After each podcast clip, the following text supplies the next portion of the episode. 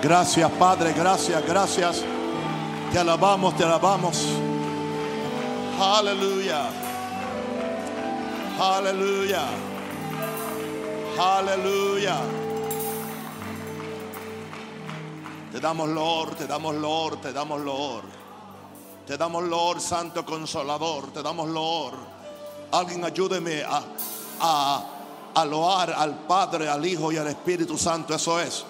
Te damos Lord, te damos alabanza. Te damos gloria y honra por siempre. Bueno eres, bueno eres. Adórele sin límites, adórele sin límites. Te adoramos, te adoramos, te adoramos, te adoramos, te adoramos, te adoramos. Te necesitamos, aleluya. Desesperadamente, desesperadamente, desesperadamente. Ven a esta casa, ven a esta casa. Sopla sobre esta casa. Sopla Espíritu de Dios. Sopla sobre esta casa. Sopla sobre cada persona. Sopla sobre cada familia. Que tu gloria, que tu bendición sea en este lugar. En el nombre del Señor Jesús. En el nombre de Jesús. Y ahora, Padre Santo, que si hay aquí una persona enferma, toda enfermedad que pueda haber en su cuerpo, yo lo ordeno a Satanás que saque sus garras asquerosas de cualquier cuerpo que tiene enfermedad, de cualquier síntoma. Satanás saca las garras del cuerpo de Cristo. Tenemos la bendición de que por su llaga fuimos sanados. Tenemos la bendición que envió su palabra y lo sanó. Todo germen de enfermedad, todo demonio que pueda haber, toda atadura, ser libre. Levantamos las manos, declaramos que somos libres. El diablo no tiene ninguna parte ni suerte en nosotros. Somos la gente de Dios, somos el pueblo de Dios. Declaramos que somos libres con un aplauso y un grito bien fuerte. Amén. Aleluya. Amén, amén.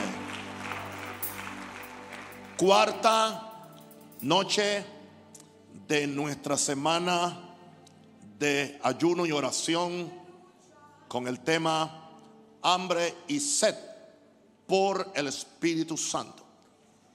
Creo que hemos sido muy bendecidos y también darle gracias a Dios que ha controlado la naturaleza para que no nos llueva. Amén.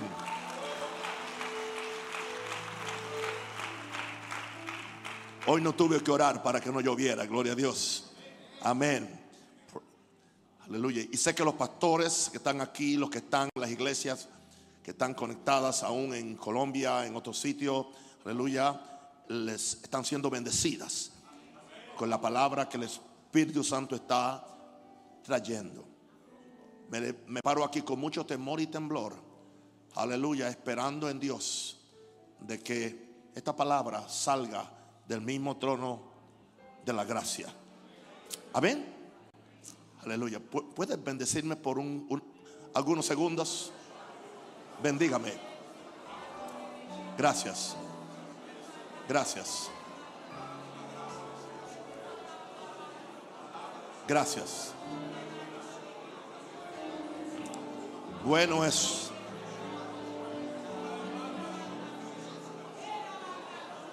Gracias. Amén. Dios no deja de sorprenderme al ver esta semana tan maravillosa, tan nutrida. Aleluya. Han venido ustedes, gloria a Dios, y no hay, no hay ninguna queja. Lo que hay es acción de gracias. Y quiero darle gracias a Dios por ustedes. Amén. Bien. En este día yo quiero hablar de la invitación divina a los sedientos. Hay una invitación divina a los sedientos. Vamos a empezar en Isaías capítulo 12, verso 1 al 3. En aquel día dirás, Isaías 12, 1 al 3. En aquel día dirás, cantaré a ti, oh Jehová, pues aunque te enojaste contra mí, tu indignación se apartó y me has consolado. He aquí Dios es salvación mía. Me aseguraré y no temeré, porque mi fortaleza y mi canción es Ja, Jehová, quien ha sido salvación para mí. Sacaréis con gozo aguas de las fuentes de la salvación. Hay una fuente de salvación donde hay unas aguas que hay que explorarlas, hay que extraerlas y hay que sacarlas. Pero solamente eso es para los sedientos. Y hay una invitación divina en esta noche a los sedientos. Creo que es el mismo cielo que nos invita a una vida de hambre y de sed. Si usted no vive una vida de hambre y de sed, usted se convierte meramente en un cristiano tradicional, religioso, creyendo que porque hizo una confesión de fe o por la razón que sea que ya usted no necesita seguir, seguir cultivando esa presencia de Dios. Yo creo que todos los recursos del cielo están más que disponibles para todos aquellos que tenemos hambre y sed de justicia. No estamos buscando cosas, no, estamos buscando al Dios de las cosas. Aleluya. Y entonces, los que tenemos hambre sed de justicia, el cielo se nos va a abrir. La promesa es firme. Jesús dijo, porque ellos serán saciados. Ellos serán saciados. Encontré que hay tres invitaciones en las escrituras, solamente tres. Puede que haya otra, nunca la he encontrado. Pero hoy me topé con tres invitaciones en las Santas Escrituras para los que tenemos sed espiritual, no para todo el mundo, no simplemente para la gente que asiste a la iglesia, los que tienen sed espiritual. Interesante que una es por el Padre, una es por el Hijo y otra es por el Espíritu Santo. Y están en ese orden. Una por el Padre, una por el Hijo y la otra por el Espíritu Santo. Eso es lo que vamos a ver hoy. Estas tres invitaciones. Atendamos lo que el cielo nos está diciendo. Y aceptemos la invitación a sacar aguas de las fuentes de la salvación. Vamos a la primera invitación, que es la invitación de Dios a volvernos a Él, la cual la encontramos en Isaías 55, versículo 1 al versículo 2. Espero por los versos. Isaías 55, versículo 1 al 2. A todos los sedientos, empieza así, así, a rajatabla, a todos los sedientos, no de explicaciones, a todos los sedientos.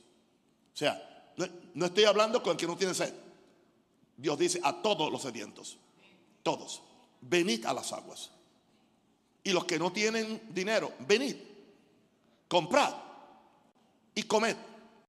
Venid Comprad sin dinero y sin precio vino y leche. ¿Por qué gastáis el dinero en lo que no es pan?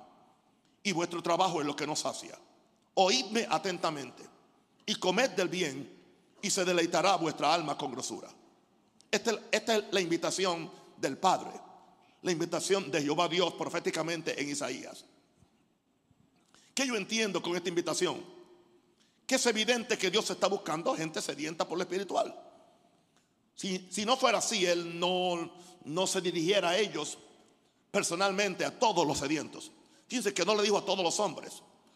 Es más, no le dijo a todos los, los que están en la iglesia o a todos los que estaban en Israel.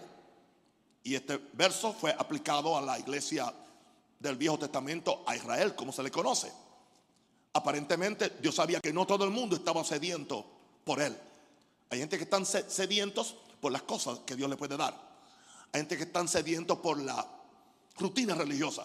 Hay gente que están sedientos por lo que Dios puede hacer por ellos, pero no por Dios. No por Dios.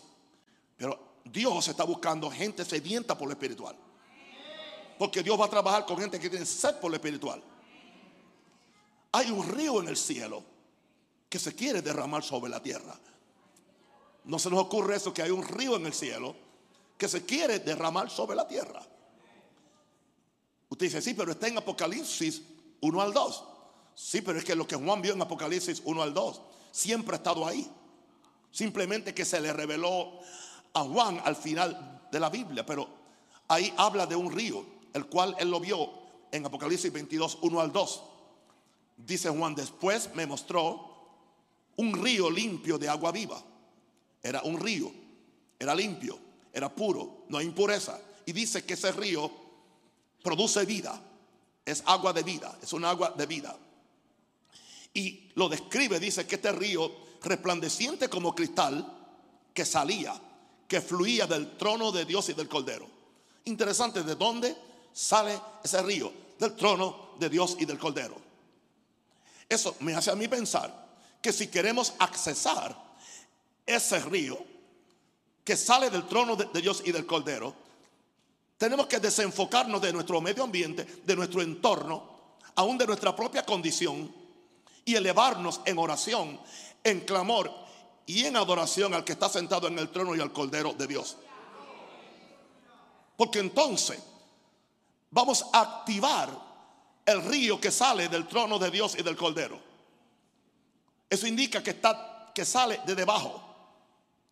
De debajo del trono del Cordero sale ese río. Aleluya. Y dice que en medio de la calle de la ciudad y a uno y a otro lado del río, hermano, todo esto está en el cielo, ya. O sea, esto va a bajar a Jerusalén, pero esto está en el cielo ya. Sin números de testimonios que yo he leído de personas serias que han tenido visiones o han sido trasladadas al cielo, han, caminado, han visto este río. Aleluya. Han visto eh, la calle de la, ciudad. Han visto, aleluya, a, uno y a otro lado del río, el árbol de la vida, que produce 12 frutos. El árbol de la vida. Que, o sea, donde está ese río es que crece el árbol de la vida. Donde no hay ese río, este árbol no crece. ¿Se dan cuenta por qué necesitamos el río de Dios fluyendo sobre nosotros y en la iglesia? Para que entonces haya vida. Donde no hay Espíritu Santo, no hay vida. Donde no hay eh, Espíritu Santo, no crece el árbol de la vida, no crece la vida eterna.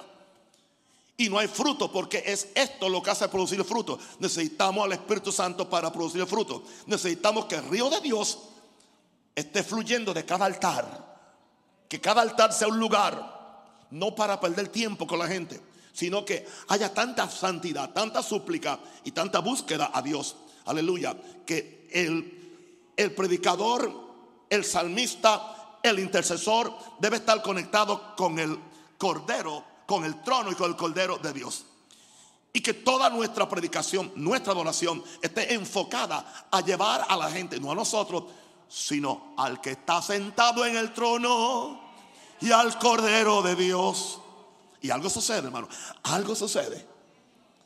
O sea, la iglesia ha tratado la pachanga, el merengue, esto y lo otro, a ver si algo sucede. Pero qué diferente cuando usted se, se enfoca en el que está sentado en el trono y empieza a alabarlo, empieza a bendecirlo, empieza ese río empieza a caer. Y empieza, aleluya. No hay que orar por la gente para que sean bautizados en el Espíritu Santo. Ahí mismo son bautizados en el Espíritu Santo. Ahí mismo empiezan a hablar en otras lenguas. Ahí mismo son sanados. Ahí mismo empiezan a ser libertados. Wow. Yo creo hoy que hay un río en el cielo que se quiere derramar sobre esta iglesia. Sobre tu familia. Ahora. ¿A quién se le hace esta invitación? Dice a los que no tienen dinero. Eso indica, se le hace a los necesitados y pobres. Dice, los que no tienen dinero, los que no tienen con qué comprarlo. Hay gente que creen que pueden comprar el Espíritu Santo. Aleluya. Simón el mago creyó que podía comprar el Espíritu Santo y le ofreció dinero a los apóstoles. Pero no, la invitación es para los pobres y desamparados. Dice, los que no tienen dinero, vengan y compran. Ven, ni comprar sin dinero siempre. Pero una pregunta, ¿cómo es posible que alguien pueda comprar sin dinero? Esto indica que hay, esta es una invitación de gracia, diga invitación de gracia para los necesitados y pobres. Indicando esto que yo califico, tú calificas. Tú dices, yo no tengo habilidades, tú calificas. Tú dices, yo no sé orar bien, tú calificas. ¿Entiendes? Yo no tengo grandes dones del Espíritu. Tú calificas. ¿Entiendes? Yo ah, ah, ah, estoy frágil. Tú calificas. Yo me he caído en un momento. Tú calificas. El que no tiene, porque el que no tiene cosas, no tiene propia justicia para querer comprar el Espíritu Santo. Va a tener que depender totalmente de la gracia de Dios. Así que es una invitación de gracia para los necesitados y pobres. Y voy a decirte algo, no importa, no importa el nivel espiritual o a donde hemos llegado o hemos subido, siempre debemos vernos ante Dios como pobres en espíritu. Porque dice que bienaventurados los pobres en espíritu. Aleluya. ¿Qué es pobre en espíritu? El que sabe, el que tiene necesidad, el que sabe que vive en una eterna carencia de que el cielo se le siga abriendo. Y esta persona no confía en la bendición de ayer. Ayer ya pasó. Te necesito hoy. Alguien diga aleluya. Amén. Ahora, ¿quiénes son estos que dicen, vengan y compren sin dinero y sin precio vino y leche? Bueno, son los sedientos, los únicos que tienen para comprar sin dinero. ¿Y con qué compran? Con su amor. ¿Con qué compran? Con su fe. ¿Con qué compran? Con su pasión. Y no tienen que pagar nada. Y Dios no le pide nada. Dios le pide el corazón. Dios le pide la súplica. Dios le pide la oración. Dios le pide que nos, nos rindamos a Él. Pero que estemos sedientos. No tenemos nada con qué pagarlo. Esto indica que estas cosas no se compran con ninguna cosa material, porque son cosas espirituales. Ahora, ¿por qué tanto afán invirtiendo, invirtiendo en lo que no es pan del cielo? Porque dice el verso 2, ¿por qué gastáis el dinero en lo que no es pan y vuestro trabajo en lo que no sacia? Recuerde que estamos hablando aquí espiritualmente. ¿Por qué tanto afán y esfuerzo invirtiendo en lo que no es pan del cielo? En otras palabras, ¿por qué tanto afán por lo material? ¿Por qué tanto afán? Aleluya. Aún él dice, bueno, hasta gastan el dinero en lo que no es pan, ¿entiende? Y, y, su, su trabajo en lo que no sacia. Y aún así no pueden recibir lo que necesitan del cielo. Él no está en contra de que tú tengas que gastar el dinero cuando vas al, mercado, necesitas pagar ¿Entiende? Él no dice que no trabaje, pero estás hablando por qué ese es tu afán principal. O sea, el dinero es lo que no es pan y el trabajo es lo que no sacia. ¿Por qué entonces, en otras palabras, por qué tú, tú no te inviertes en la misma forma para lo que es el verdadero pan del cielo? ¿Por qué tú no te inviertes en la misma forma? ¿Por qué no pones más trabajo en lo que sacia espiritualmente? O tan siquiera pon el mismo trabajo. Oh, señores tan siquiera ponga el mismo trabajo y el mismo afán y dedicación que dedicas a lo material, ¿por qué no se lo dedicas a Dios? Sí. Así que yo no me siento culpable, ni me siento mal de que yo les invité a que vinieran aquí, porque ustedes estuvieron hoy gastando dinero y trabajando por lo menos ocho horas y yo solamente le pido dos. Amén. Y tanto así que viene y ni le pido ofrenda. ¿Por, qué? ¿Por qué? Porque le estoy enseñando que venga, compre y coma sin dinero y sin precio.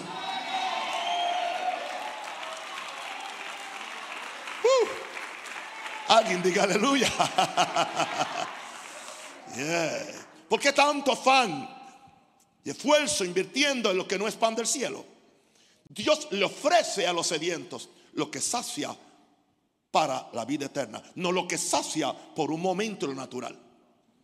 Porque cualquier cosa que nos comemos en lo natural sacia por un momento, pero no te sacia para la vida eterna.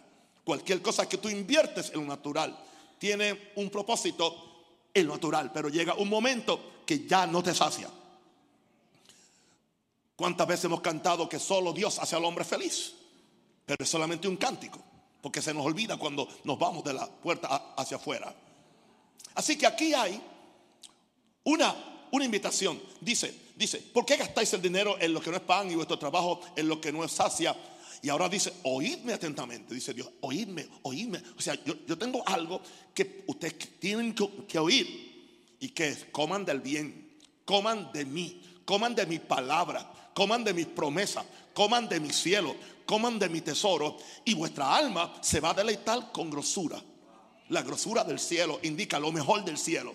Sáciame, Señor, con lo mejor del cielo. Sáciame, Señor, con la grosura de tu amor. Mi alma desfallece por tu presencia. Sáciame, Señor. Sáciame, Señor. Aleluya. Alguien diga aleluya. Así que es poderoso. Dios ofrece a los, sedientos lo que sacia para vida eterna, no lo que sacia por un momento lo natural. La invitación de Dios a los sedientos es a escuchar su voz. Escuchen mi voz. Coman del pan del cielo, porque no solo de pan vive el hombre, sino de toda palabra que sale de la boca de Dios. Dios está en el cielo. Aprenda a comer del pan del cielo. Aleluya. La, la invitación de Dios es darle deleite eterno al alma. O sea que el alma se va a saciar, se va a deleitar. Hay un deleite. O sea, no estamos obligados. Hasta, tengo que ir a la reunión, tengo que ir a la misa evangélica. No, tengo deseo en ir. Es ya tengo deseo que pase este mes para, para el próximo ayuno. Ya tengo deseo. Yo tengo. Aleluya. La invitación de Dios es a los sedientos a escuchar su voz. ¿Cuántos quieren escuchar la voz de Dios? Comer del pan del cielo, del cielo y, dar, y darle deleite eterno al alma que nada de este mundo puede proveer. No trates, no trates de ser saciado. No trates de saciarte con lo de esta tierra porque no te llena, pero no te sacia. Amén. Te llena como no te sacia. Bueno, ¿estamos bien? Vamos entonces a la segunda invitación. Ya le dije que la primera es la invitación del Padre. Ahora vamos a ver la invitación del Hijo, Jesucristo. Esta la encontramos en Juan 7, 37, 39. Juan 7, 37, 39. Dice, en el último y gran día de la fiesta, después explico qué día era ese, Jesús se puso en pie.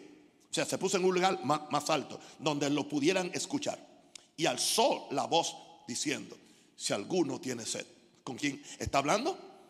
Con el que tiene que sed, si alguno tiene sed, venga a mí, a mí, a mí, a él.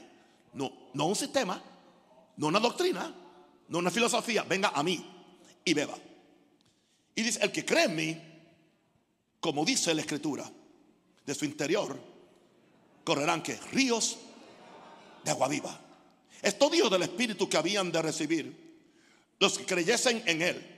Pues aún no había venido el Espíritu Santo porque Jesús no había sido aunque glorificado. Bueno, vamos a ver entonces el verso 37. El verso 37 habla de el último y gran día de, la fiesta. Vamos a, escúcheme bien, porque esto es histórico. El último día, el gran día de la fiesta, era un sábado.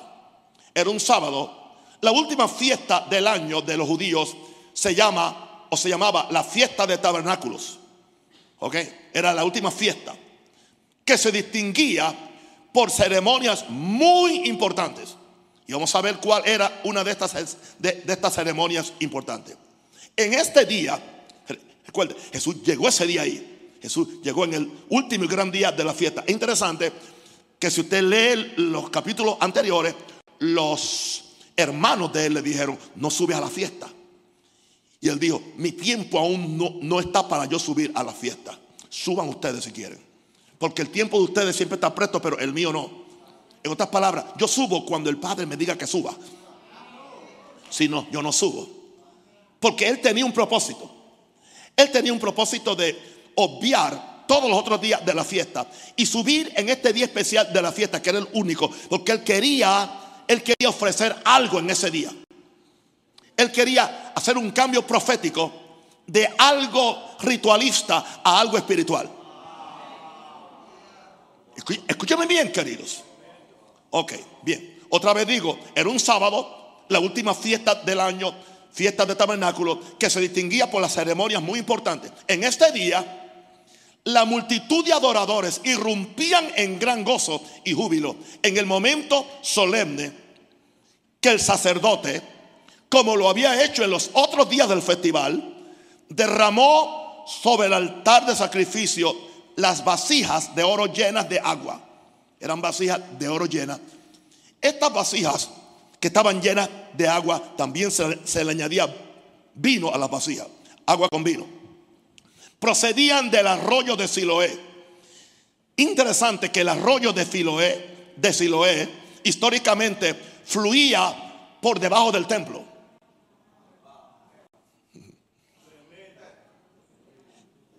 Todo, en la Biblia todo es profético y todo es tipológico y, todo tiene, tiene, tiene un símbolo.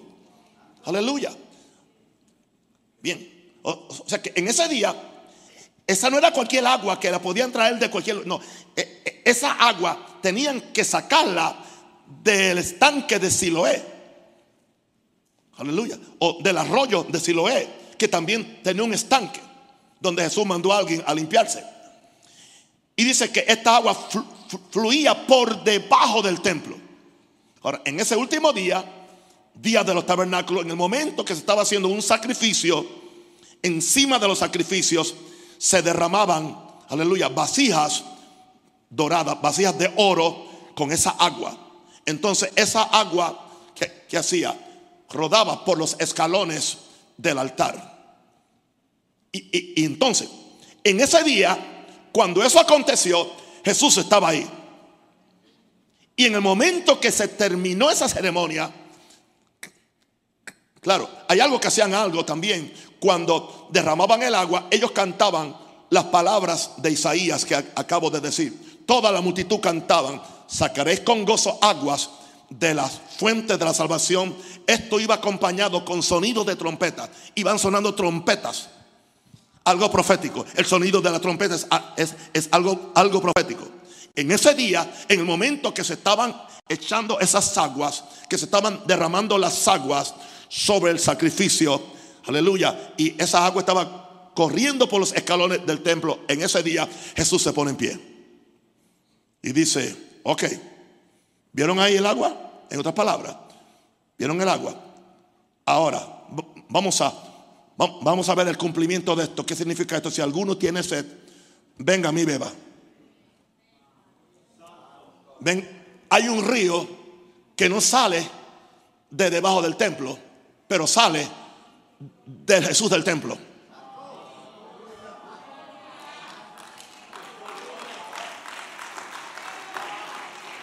Vengan a mí.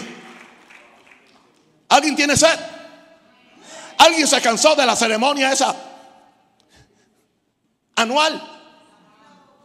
Estuvieron siete días derramando agua. Pero no cambia a nadie. Porque es, simplemente algo histórico. Es ritual. Es doctrina. Pero aquí estoy yo. Aquí estoy yo el verdadero río. Si alguno tiene sed, venga a mí. Y beba de mí, beba de mí, beba, beba, beba. El que cree en mí, como dice la escritura, Después que cree en mí, voy a explicar eso. De su interior van a correr ríos de agua viva. Esto dijo del Espíritu que habían de recibir los que creyesen en Él, pues aún no había venido el Espíritu Santo porque aún Jesús no había sido aún glorificado. Ahora, Jesús, como le dije, aprovecha la ocasión para invitar al pueblo sediento hacia Él. El agua que él ofrecía venía del mismo cielo. Como dije antes, la invitación es solo para los, los, sedientos. Se le estaba ofreciendo a los, a los sedientos algo más duradero que un ritual religioso. Si alguno tiene sed, otra vez la invitación. Allá dijo a todos los sedientos. Ahora el Hijo confirma, si alguno tiene sed, venga a mí y beba. En otras palabras, Jesús se presenta como el río de agua viva que sacia la sed de todo el que viene a él. Así es que Él se presenta. Ya Él se había presentado así a la mujer samaritana en Juan 4, 14. Cuando Él le dice a ella, mas el que bebiere del agua que yo le daré, no tendrá sed jamás, sino que el agua que yo le daré será en él una fuente de agua que salte para vida eterna. Ya Jesús está hablando, aleluya, de la necesidad porque la mujer samaritana no le quería dar agua a Jesús. Jesús dijo, si tú conocieras el don, si tú supieras quién te está pidiendo esa agua inferior, Él te daría una agua superior. Y esa agua salta para vida eterna. Aleluya. Entonces Jesús dice, el que cree en mí, o sea, creer en Jesús es beber del mismo Espíritu Santo que está en Jesús. A eso es que se refiere. No es un creer intelectual, no es un creer doctrinal, no es un creer de, un concepto, que es el problema con el cristianismo ortodoxo, especialmente de estas iglesias que no creen en el bautismo del Espíritu Santo, que no creen en los dones, que no creen en las lenguas. Así que Jesús dice, el que cree en mí, okay, si alguno tiene sed, venga a mí, ok, y beba. El que cree en mí, o sea, cuando tú ven y vienes, tú vas a creer. Creer en Jesús es beber del mismo Espíritu Santo que está en Jesús. ¿Qué sucede ahora? Ahora Jesús quiere convertir a sus creyentes, a usted y a mí, como la fuente de donde fluyan ríos de, agua viva. Esto hay que entenderlo. O sea, Jesús dice, yo los voy a convertir a ustedes en, en fuentes de donde fluyan ríos de agua viva. Hay veces que pensamos en los ríos, pero él dice de su interior, de su interior. O sea, del, del interior del trono sale el río de vida. Pero del interior de Jesús también sale un río. Pero él dice, ahora ese río se va a transportar al espíritu de cada creyente. Por eso cada creyente necesita el bautismo del Espíritu Santo. Pero ese bautismo del Espíritu Santo no viene si no hay fe y hambre por Jesús. No simplemente hambre por el Espíritu Santo. Hambre por Jesús. Adoración a Jesús búsqueda de Jesús. Y yo no estoy buscando ese bautismo y esa llenura como una etiqueta para ser pentecostal o carismático. Yo busco eso porque tengo sed. Porque necesito el río. Necesito vaca masoa. Necesito esa fuente en mí. Necesito que dentro de mí, porque yo tengo algo que hacer para Dios. Ahora Dios quiere convertir a sus creyentes como la fuente de donde fluyan ríos no un río, dice. El que creyera en mí, como dice la escritura, de su interior correrán ríos. Entonces, si corren ríos, es que hay una fuente adentro. Imagínate que los mismos ríos que salen de Jesús hacia ti deben salir de ti hacia un mundo hambriento y sediento. No hemos entendido el propósito de Pentecostés. Hemos creído que simplemente para hacer ruido. Hemos creído que simplemente para, para, para, para balbucear lenguas. No, es más que eso. Es más que hacer ruido. Es más que profetizar. Es más, que caernos al suelo. No, es más. Esas cosas pueden suceder y no tienen que suceder muchas veces. Pero hay, una cosa que Jesús dijo enfática. El que cree en mí, como dice la escritura, de su interior correrán ríos de agua viva. Indicando esto entonces que dentro de cada creyente bautizado en el Espíritu Santo, porque él dijo, Después, esto habló del Espíritu Santo que aún no había venido sobre ellos. Jesús estaba hablando de, lo que iba a pasar en el día de Pentecostés. E, eso fue lo que pasó en el día de Pentecostés. Ahora, antes, cuando Jesús estaba en la tierra, solamente había una fuente de donde salían los ríos de sanidad. Solamente había una fuente de donde salían los ríos de bendición, los ríos de liberación. Y esa fuente solamente la tenía uno, Jesús. Él era, él era, él era quien tenía el río de Dios adentro. Pero ahora él dice, no, no, no, no. Este río ahora, este, este asunto se va a ampliar. Porque yo tengo que alcanzar a todo el mundo, a todas las razas, a todos los países, a todas las clases. ¿Y qué es lo que yo ofrezco ahora? A los sedientos. Hay cristianos que no están sedientos porque le dijeron que desde que fueron salvos ya están bautizados en el Espíritu. No tienen sed porque están contentos con una teología ortodoxa acerca de la salvación. Y ya eso es todo. A Jesús no le interesan. Y yo tampoco voy a perder tiempo con ellos. Los que están cuestionando eso. Pero al sediento, yo tengo sed. Ustedes tienen sed. Yo quiero provocarles sed a ustedes. Por eso estamos haciendo estas actividades. Aquí no estamos perdiendo tiempo o matando tiempo. Aquí estamos nosotros manifestándole a Dios.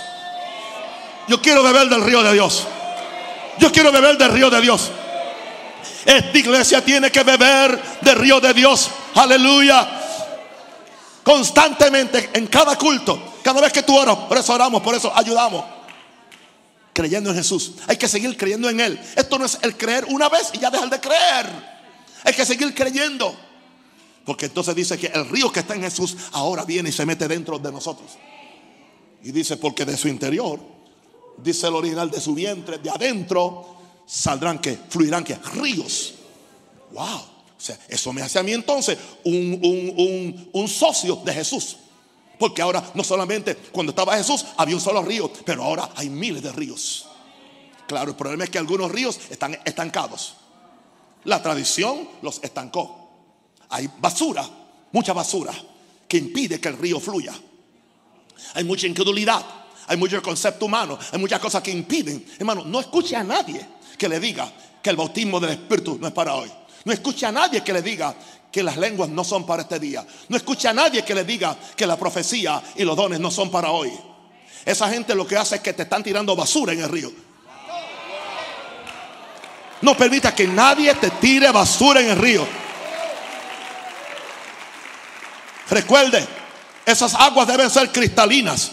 Como, como, como las aguas que salen del trono de Dios deben ser cristalinas. Y esas aguas, aleluya, lo primero que hacen es que te hacen a ti fructífero. Porque dice que daban fruto, daban 12 frutos. Así que tú debes dar fruto los 12 meses del año. Hello. Dar fruto los 12 meses del año. Pero si el agua está estancada, si, el, el agua no tiene salida, no. Amén. El que cree en mí, como dice la escritura. Así que yo soy una fuente ambulante. De donde sale, no un río, ríos. De acuerdo a la necesidad, hay un río. Hay un río de sanidad, hay un río, un río de gozo, hay un río de revelación, hay un río de, bendición, hay un río, aleluya, de, de lo que sea. La necesidad que haya, ahí estoy yo. Por eso yo necesito estar conectado, aleluya, al río del cielo. Conectado a Jesús, aleluya, para que su río esté en mí, aleluya. Y yo sea este río donde la gente venga a ser bendecido. Así que el bautismo del Espíritu Santo no es tanto para mí, es más para otros. Porque un río no vive para él, sino para bendecir a otro.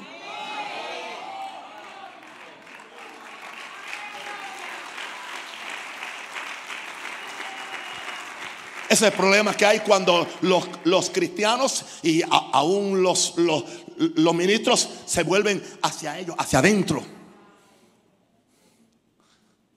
Taponean el río. Aleluya. Este es el propósito principal de recibir el bautismo del Espíritu Santo.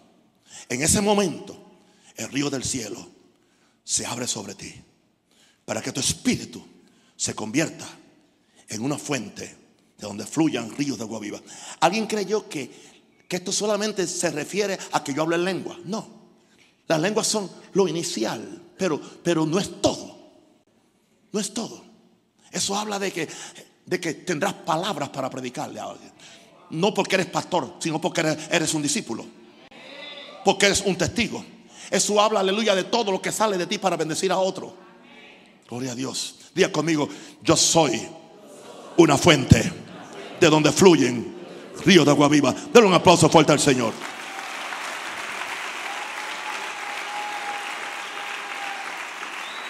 ¿Para quién es esto? Para el que tenga que ser. Vamos a ver entonces. Ya vimos la, la invitación del Padre, la invitación del Hijo. Vamos a ver la invitación del Espíritu Santo. Amén. Vamos a Apocalipsis 22, 17. Aleluya. Después que Juan escribe toda la profecía y toda la visión que vio, ahora, casi terminando el libro, dice, y el Espíritu, que es el Espíritu Santo, y la esposa, que es la iglesia, dicen, Apocalipsis 22, 17, y el Espíritu y la esposa, ambos, dicen, claro, la esposa lo dice porque el Espíritu lo, está diciendo. Porque la esposa no puede decir nada que, que el Espíritu no dice, porque ella depende del Espíritu. El Espíritu y la esposa dicen, ven. Y el que oye diga, ven. Y el que tiene sed, venga. El que tiene sed, venga. Y el que quiera, tome del agua de la vida que gratuitamente, otra vez, ¿Por qué razón el énfasis de gratuito, sin precio, no hay, no hay que pagar? El que cree, el que quiere, el que busca, el que haya. Es todo por gracia. Fíjense que esta es la última invitación divina para los sedientos que encontramos, porque ya después no hay más invitaciones, es la última. Juan acababa de relatarnos todas las profecías acerca de los tiempos finales. Y él sabía que muchos nos sentiríamos ansiosos por todos los eventos de juicio y persecución contra la iglesia que procederían la venida del Señor Jesús. Yo no le niego a ustedes, hoy yo estaba leyendo un poquito sobre la amenaza de una posible, eh, eh, un, problema nuclear entre Corea del Norte y Corea del Sur y Estados Unidos. Hermano, cuando usted se pone a pensar, se le paran los pelos a usted. Se le paran los pelos. ¿Y qué si este loco? ¿Entiende? ¿Y qué si este loco que ya, ya, ya, ya, ya preparó un misil, un cohete que puede llegar hasta con una carga atómica hasta, hasta Alaska? Hasta Alaska. Es un hombre que es loco. Señor, eh, hermano, estamos en los últimos tiempos, en los últimos días. Así que cuando usted piensa en esto y usted ve especialmente todo lo que nos dijo él en el libro acerca de los tiempos finales, él sabía que muchos nos sentiríamos ansiosos por los eventos de juicio y persecución aún contra la iglesia que precederían a la venida del Señor Jesús. Si nos ponemos a ver los cambios que están pasando en el mundo, cómo se está redefiniendo el matrimonio, cómo se está redefiniendo los géneros. Oí un comentario ayer que alguien decía, esto no tiene nada que ver con el mensaje, pero alguien, alguien decía, decía, era alguien feminista y decía, bueno, nosotros luchamos tanto por el feminismo para defender la posición de la mujer. Y ahora que la tenemos, entonces ahora vamos a quitarla porque ahora se van a quitar los géneros. ¿Para qué nos sirvió la revolución feminista? Para llegar ahí. Wow. Ahora, ¿qué es lo que nos está diciendo entonces aquí? Aleluya, en esta invitación. Que ha llegado ese momento. Oye, llegará un momento profético, y creo que estamos cerca o estamos en él, en que el Espíritu y la iglesia estarán en la misma sintonía. Ese es el problema. El problema es que la iglesia y el Espíritu no han estado, el Espíritu y la esposa no han estado en sintonía.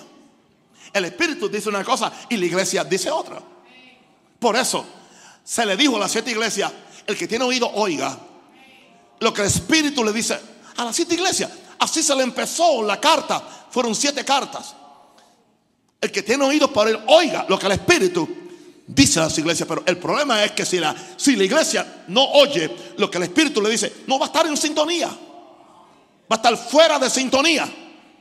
El Espíritu está en una sintonía y la iglesia está en otra, hermano. Y cuando yo veo tanto reguero eclesiástico que hay, me doy cuenta que no están oyendo al Espíritu Santo. Aún gente que una vez se, llamaron pentecostales o carismáticos o bíblicos o lo que sea. Yo, por, lo que yo leo, no están escuchando al Espíritu Santo de Dios. Pero llegará un momento cuando, cuando el Espíritu, aleluya, y, y, están en la misma sintonía, porque dice el Espíritu y la esposa dicen ven. O sea que ambos van a desear que Cristo venga. Desean la venida, aleluya. Oh, gloria a Dios. Ese va a ser el momento pidiendo que Cristo venga por los suyos. Ahora, Juan sabía, como un profeta, que este sería un tiempo de gran apostasía y lo será. En que muchos cristianos, entre, entre comillas, tendrán una apariencia de piedad religiosa, pero vacíos del poder y del fruto del Espíritu Santo. Él sabía eso. Entonces, ¿qué es lo que sucede? Aquí el Espíritu le está hablando al mundo y le está hablando a la iglesia comprometedora de la Odisea. El Espíritu le habla al mundo y a la, iglesia comprometedora, The Compromising Church of, de la Odisea. ¿Qué es lo que le está diciendo? El que tenga sed. En medio de todo esto, el que tenga sed, habrá gente que tenga sed. Tiene que haber gente que tenga sed. Venga, venga. Sí, el que tiene sed en medio de, este reguero, eh, en medio de, estas malas noticias, en medio de esta apostasía, en medio de todos eh, eh, los regueros que se están haciendo en los ministerios. Hay el que tenga sed. Yo estoy interesado. Yo voy a tratar, dice el Espíritu, yo voy a tratar con el que tenga sed. Bueno, el que tenga sed, venga y beba del agua de la vida gratuitamente. ¿Cuántos tienen sed aquí? Wow. El Espíritu hablando. En otras palabras, son los que tengan esa sed por Jesús, son los que tienen sed intensa por su segunda venida. Hay una iglesia que no tiene sed por la segunda venida, porque no tienen sed por Jesús. ¿Entienden? Tienen sed por lo material, tienen sed por lo, por lo, por lo visible, pero no tienen sed por lo eterno. Aleluya. No, que Él se tarde hasta que yo me case. No, que Él se tarde hasta, hasta que creo. No, que Él se tarde hasta, que yo haga más dinero. Pero ¿para qué te va a servir el, dinero? Una pregunta, en una gran tribulación, ¿para qué te sirve la plata si no puedes ni comprar? No puedes ni comprar. Aleluya. Pero hay algo especial. Los que tengan sed. Hoy alguien me escribía, alguien, alguien, alguien de Venezuela me escribía y me decía, un texto larguísimo y me decía, pero papá, ¿qué vamos a hacer? Está pasando esto y esto y esto y esto y esto. Y, todo lo que él dijo es cierto. Yo simplemente le contesté, bueno, la primera iglesia en medio de la gran persecución del gran imperio romano no fue doblegada. Y hubo iglesia que ha llegado hasta hoy. Así que no, importa lo que el diablo haga, no importa el cambio de gobierno, de sistema o de, o de cosa política o de moral, habrá una iglesia ¿Por qué? Porque el Espíritu Santo se encargará de que haya gente con sed. El Espíritu Santo seguirá despertando gente. Yo creo que la gracia de Dios se va a derramar como nunca antes. Es la única forma, hermano, hermano, es la única forma. Si la gracia de Dios no se derrama y nos inspira fe, no vamos a poder vencer. Seríamos arrastrados por este diluvio de basura, por este diluvio de, aguas impetuosas del enemigo. Pero sabemos que cuando el enemigo venga como un río, el Espíritu de Jehová levantará que bandera y lo va a hacer. Diga, lo va a hacer.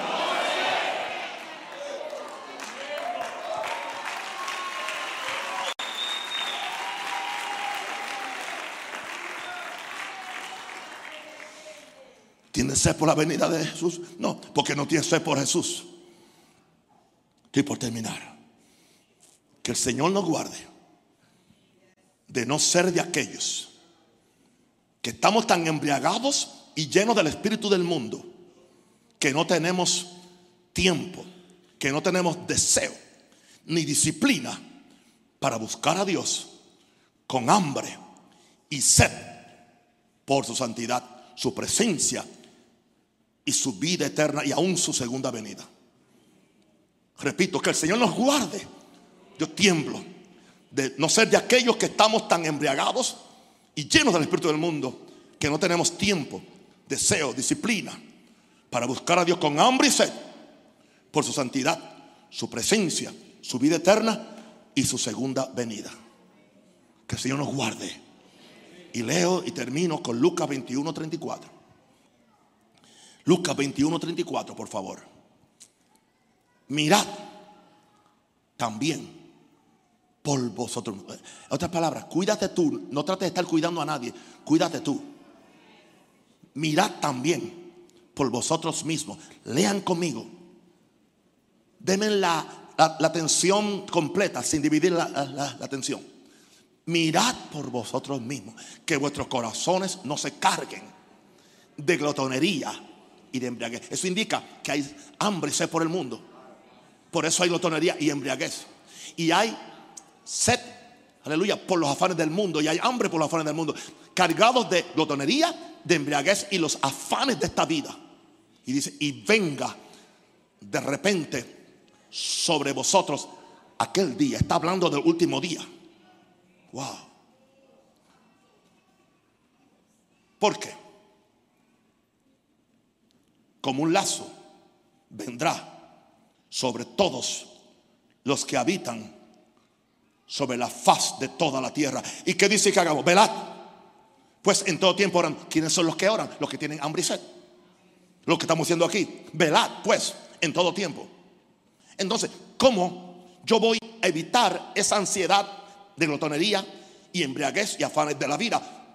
Reconquistar, restaurar, resucitar en la iglesia la práctica del ayuno. Aleluya. Para que en vez de ser, de, ser de, de- de- de tener amor por la comida, amor por la embriaguez, amor por los afanes, tengamos amor y pasión por Jesús. Yo no dije que no vamos a comer, yo no dije que no vamos a- a- a- a cuidar las cosas de la vida, pero no es un afán, no es una hambre, no es algo que me entiende. Tengo que comprar el traje nuevo, tengo que comprar los zapatos nuevos, tengo que hacer esto, y si no tengo, lo pongo en la tarjeta con plástico, porque estoy compitiendo con todo el mundo. No, no, no, no, no. Dice que vendrá como un lazo sobre los que están así. ¿Verdad? Pues en todo tiempo. ¿Cómo tú te vas a, a cuidar? Dice orando en todo tiempo.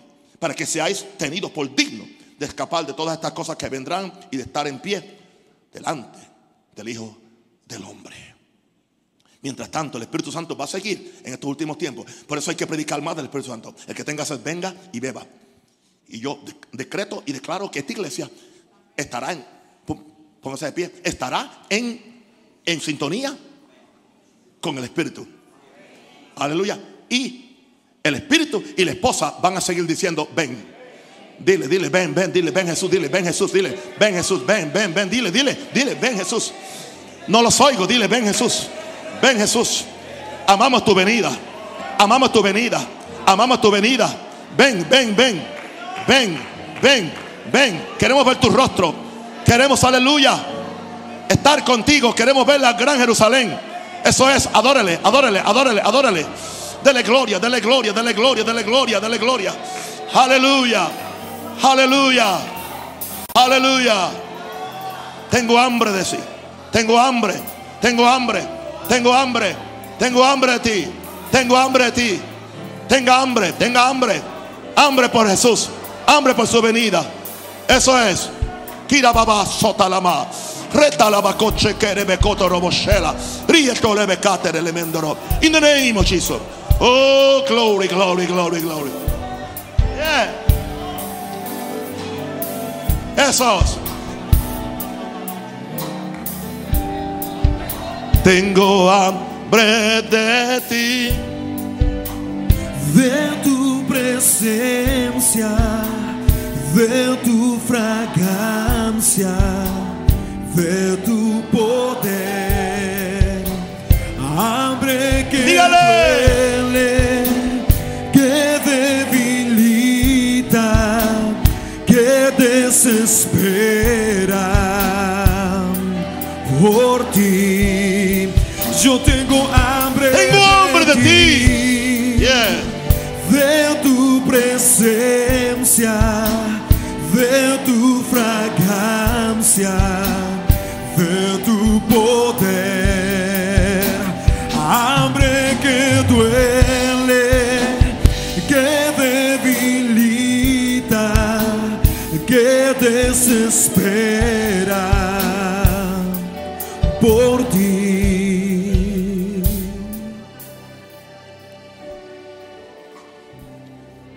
Ore por el vecino, ore por alguien. Ven Minerva, ora tú conmigo. Ven, ven aquí, oremos tú y yo. Ore, oremos antes de irnos. Oremos unos por los otros. Eso es, eso es. Oremos unos por los otros. Padre, yo oro por mi hermana, por mi hija, por mi esposa. Que tenga sed de Dios. Que tenga hambre de lo espiritual. Señor, que ningún afán nos saque de la sed del Espíritu. Que ninguna hambre por lo material, que ninguna sed por los pasajeros nos quite la sed y el hambre. Por el Espíritu Santo va.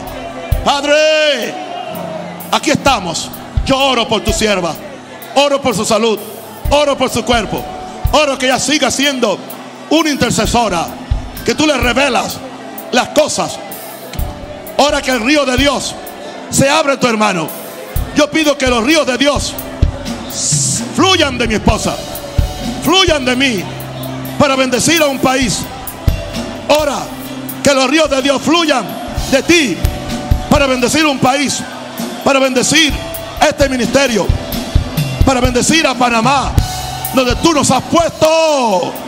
Levanta una iglesia que tiene hambre y sed por Espíritu Santo. En el nombre de Jesús. Amén. Aplauda fuerte al Señor. Yes.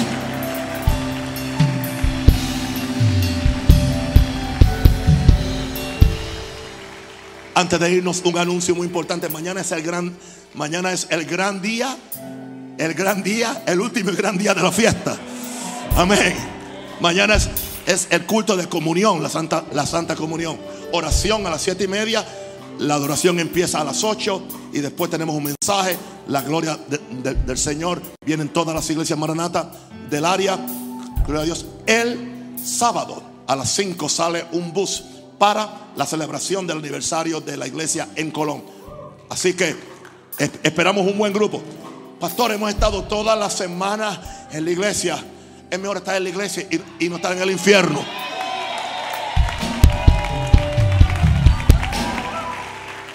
Una pregunta, ¿y usted no se compadece de mí que he estado toda la semana orando, ayunando?